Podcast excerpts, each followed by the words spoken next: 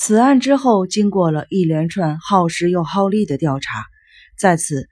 我仅截取调查单位所作声明之要点，逐字如实的翻译，如下所述：抢劫案发生在十二月十日上午九点二十分，九点二十五分时，一名随行运钞车的日本信托银行国分寺分行的店员，在事件发生的第一时间便紧急联络该店次长，汇报的内容为。运钞车被白色警用摩托车阻挡了下来，对方想上车检查是否被装了炸弹。我们希望次长能够赶紧到现场了解情况。次长在三十一分接获通报后，直接拨幺幺零报警。这是搜查单位觉悟到案件发生的时间点。经过了十分钟之后，第八机动交通大队巡逻队长确定他们真的被抢劫后，也拨了一通幺幺零。记录中显示。当地平日便时常有巡逻车经过。整个犯罪过程如下所述：运钞车抵达府中监狱后门时，有辆白色警用摩托车从后方超车逼近，司机关谷出于无奈，只得将车窗摇下。白色摩托车上的男人说：“这是日本信托的车子，对吧？朝押署派我紧急通知你们，刚在朝押分店店长家里已经被炸毁，这台车里有爆炸物。”快点让我进去检查。运钞车上的四名人员因为知道日前分行经理曾经遭人恐吓的事情感到不安，所以才会乖乖的下车让对方检查。说时迟，那时快，一声要爆炸了的呼喊声之后，从制烟筒发射出了浓烟，四人连忙躲在车子后方找掩护。骑白色警用巡逻车的那名男子就趁着这空档跳上了运钞车，扬长而去。对面车道偶然路过的自卫队的队员，见这边冒出蓝色的火光，就拿着灭火器要赶来，就听见犯人喊要爆炸了，连忙将身子缩回了车内。案发当日，警方的部署在事件发生后的二十四分钟之内全体总动员，因为日本信托银行的运钞车是辆赛德里克，所以大家全忙着通缉同行的赛德里克车款。谁想到？犯人此时此刻已经换成了卡罗拉逃逸，所有的部署与通缉行动都是白忙一场。上午十点十八分，被假白色警用摩托车骑士抢走的运钞车被人发现，弃置在离府中监狱围墙前偏北、直线距离约一公里的住宅区空地上。车内装钞票的铝合金盒子已经不见，车辆弃置的现场是被称为国分寺的古代寺院遗址。发现空荡荡的运钞车后，警方才明白，犯人早就开着其他的车辆逃逸了。上午十点三十二分，发布新的指令，盘查市中心与临街各县所有厂牌的车辆，以事发时刻为准，往后推三个小时之内，如果无法发现可疑车辆的话，要找出犯人行踪的机会可以说是十分的渺茫。所以在发布这项命令的三个半小时之后，也就解除了全员各地警戒线的封锁令。下午四点，针对这起三亿日元事件，府中警署成立了一个调查总部。当日五点左右，发现空无一人的卡罗拉被置于府中市荣町的空地上，沿着国分寺街道往里走大约十五米为最后的汽车地点。附近的人把这块地当成了停车场。根据附近的人说法，早上还没有见到这辆车停在这里，大约是早上十点才出现在这里的。车旁留下一件白色与咖啡色交错的格纹底纹藏青色的人造纤维风衣，外套两袖内整个从内层里翻了出来，是被当事人如同青蛙脱皮般的慌忙脱下的状态。车厢内还丢着折伞的套子。警方依照发现的顺序称这辆车为一号卡罗拉。如前述，这辆车于十一月三十日或十二月一日在日野市平山住宅区被偷。刑警们探听到的线索如下：十日上午六点左右，通往第三现场荣町的路上。有一部摩托车在防雨罩下发出了隆隆的引擎声，在狂暴的雨势中，有位牛奶配送员目击了机车旁一名身穿黑色人造纤维长风衣的男子的背影。七点零五分，虽然有位住在这附近的男子正巧来到这片空地取车，但他说摩托车的引擎没有发动，所以没有听到任何的声响，所以他没有注意到这台摩托车。八点十分左右，有两位民众目击车子驶出了第二现场——历史遗迹国分寺。八点二十五分钟左右，未确认车种的车辆进入了第三现场，此处有目击证人一名。此地也同时是盖上了车罩的摩托车被遗弃的地点。八点四十五分，现场附近住户听见摩托车引擎的发动声。八点五十五分，一辆中型箱型车从这空地冲出。往国分寺方向疾驶而去，车辆行进间被大学职员见到，当时也还下着雨。根据目击者的证词，搜查总部对犯人的行踪做出了以下的推论：犯人于事件发生之前便在空地第三现场预备好改装过引擎的那辆假白色的警用巡逻摩托车，并开卡罗拉前往日本信托银行国分寺分行确定运钞车的动向。运钞车从国分寺街道右转进入学园路，犯人利用这条近道换成假的白色警用摩托车，并在与学园路相通的岔路路口等待不久会经过的运钞车。在确定是这辆运钞车无误之后，马上尾随其后。到了监狱门口时，就超到了运钞车的前面，并命令他们停下来。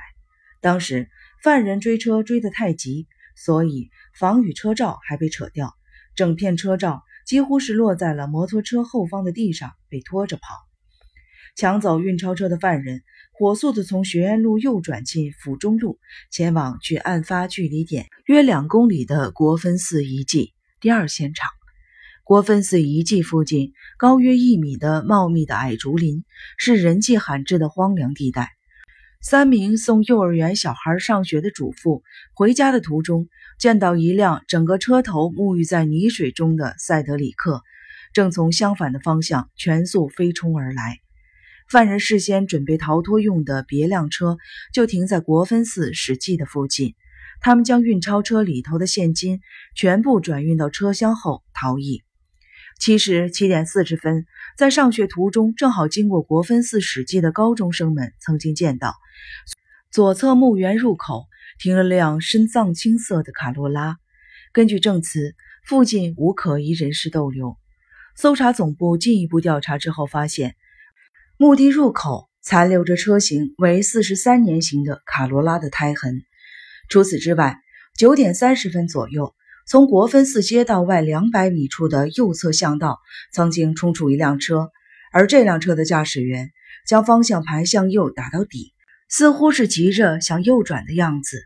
附近住户的车子全被堵在路口等他过去。那辆车应该就是当时满载了三亿日元钞票的通缉目标。根据调查。这辆车在一年前的十二月五日或六日，于日野市多摩坪上班族居住的集合式的住宅空地被偷，车牌号码是多摩五之三五幺九。总部暂时得到了一个结论，那就是遗留在第三现场的深绿色的卡罗拉是犯人换成摩托车前用来确认运钞车出发与否的工具，就如同犯案前的脚。而劫犯将抢夺来的现金装载到留在第二现场的藏深青色的卡罗拉后逃逸，则可认为是跑路的脚。想当然，犯人在事先便已经按照计划早已备妥了两辆卡罗拉。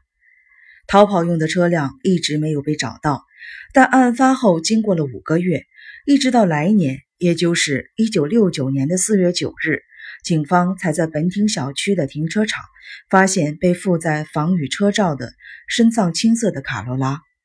按照发现的先后顺序，放置在府中市荣町空地的那辆犯罪前的脚被称为一号卡罗拉，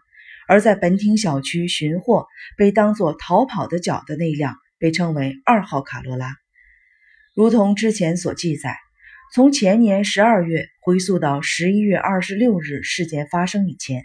在本町小区的停车场中被偷的车辆总共有两台，并且这两辆车原本停放时都盖上了防雨车罩，而且这两辆车罩被寻获的时间点不约而同都在一九六九年的三月到四月间。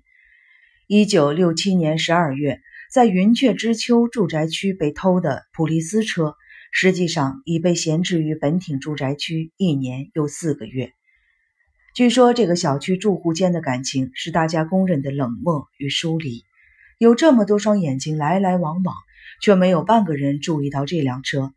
犯人会选择此处，自有一番道理。大概就是要利用人们认为眼线这么多，才不会有人把脏车放在这里的心理盲点。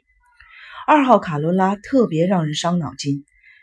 搜查探员们满眼血丝的拼命寻找多摩五支三五幺九的踪迹，却怎么也没有想到，这台车竟然就好端端的一直照着防雨车照停在本町小区的停车场里，放了这么长的一段时间。搜查探员却一步也没有靠近过那辆车，要不是有位卖车的业务员留意到他，恐怕警方到现在还发现不了呢。我此时回忆起爱伦坡《失窃的信》那本小说中的情节，书中描述如何藏匿偷到手的重要信件。其实最好的办法就是收在大家都看得到的显眼处。犯人该不会是读懂了这本洞悉人心盲点的小说后，将之应用在此案上头了吧？还是跟着小说毫无关联，只是偶然呢？这一切都不得而知了，恐怕是后者吧？是不是犯人看到之前偷来的那两辆车跟防雨车照就这么长时间的放在本町小区的停车场也没有关系，于是决定把用来跑路的二号卡罗拉也停放在这里呢？在这种情况下，一切进展的比想象中要顺利。找出二号卡罗拉是何时停放在本町小区是个大工程。一名住户作证，案发前一天的傍晚，并没有见过这辆车。警方调出十一日中午前偶然飞过上空的自卫队侦察机拍摄的俯瞰图后，确定犯人至少是在开出第二现场国分寺史记后。到案发后一日早上这段时间来到此处，并在此处弃置逃跑的脚。二号卡罗拉后座堆着三个运送现钞用的铝合金的箱子，其中是原本要发给东芝府中工厂四千五百二十三人的红利奖金，这近三亿日元当然已消失得无影无踪。银行事先已将要发给作业员的奖金分装在每个人专属的袋子内。这样一来，总计四千五百二十三个奖金袋运到工厂后也比较好整理。与其整捆一百万日元票子乱七八糟的堆在一块儿，抢劫犯应该更喜欢已经分装好的现金袋吧？如果抢劫犯是单人独立犯罪，而且个性脚踏实地，他只要每个月打开一袋儿当做生活费，这些钱足以让他过相当奢侈的日子，可以长达三百五十年。但如果要将币值升贬考虑进去的话，自然有必要每隔一阵子对奢侈重新定义。我们推论，抢劫犯将二号卡罗拉开到本町小区后，随即将铝合金箱子中的现金搬到了另外一辆车上逃逸。这台不知名的车暂且称为 X 车。比照此案抢匪的惯用的手法，X 车应该很早就准备好在同一个小区的停车场了。然而，找不到任何这辆车曾经在此地出现的有力佐证。疑点还不止这些，抢匪将 X 车驶到了盖着车罩的卡罗拉附近，在整理现金，将其转运到 X 车上。这件耗时的作业，竟然连一个目击者都没有。搜查会议列出了犯人条件如下：一、有地缘关系；二、汽车、摩托车驾驶技术熟练的人。三、东京府中工厂、日本信托银行国分寺分行的相关人士。四、性格倾向于内向闭锁、阴沉自我。一二毫无疑问，问题出现在三，因为抢匪必须知道东芝奖金的支付日，也必须清楚日本信托银行会在当日上午九点多将现金送上运钞车并出车，所以调查单位认为。犯人肯定对其内部作业非常的清楚，这是以东芝工厂与银行为立场考虑所得出的假设。其实这个假设的基础稍显薄弱，因为只要是住在银行分行附近的人都知道，东芝的薪水跟奖金是哪一天的什么时候会从银行以运钞车运出，这早就不是什么新鲜事了，还有谁会不晓得呢？附近的住户经过口耳相传之后，又传入了更多人的耳朵里，所以知道这个消息的人就不局限于与东芝工厂以及银行内部有特殊关系的人士了。从银行将月薪与奖金运送到东芝工厂这件事，在附近的人眼里是日常生活中再平凡不过的例行公事了。只不过这一次，计划这事件的有心人。就混杂在听着运送现金流程传言的人们当中。至于嫌犯的合成照片，大家倒没有什么疑义。警视厅的绘图人员根据被袭击的运钞车、三名银行行员与驾驶员脑中残留的印象，以高超的技术合出了犯人的模样。根据那张素描显示，嫌犯的脸型椭圆，眼细长，鼻子高挺，配上一副薄嘴唇。年龄在十八岁到二十四五岁，无论从哪个角度看，都是张稚气未脱、年轻英俊的脸庞。这么一位英挺的年轻巡警，骑在白色警用摩托车上，在东京应该不论到哪里都会引起众人的瞩目才对。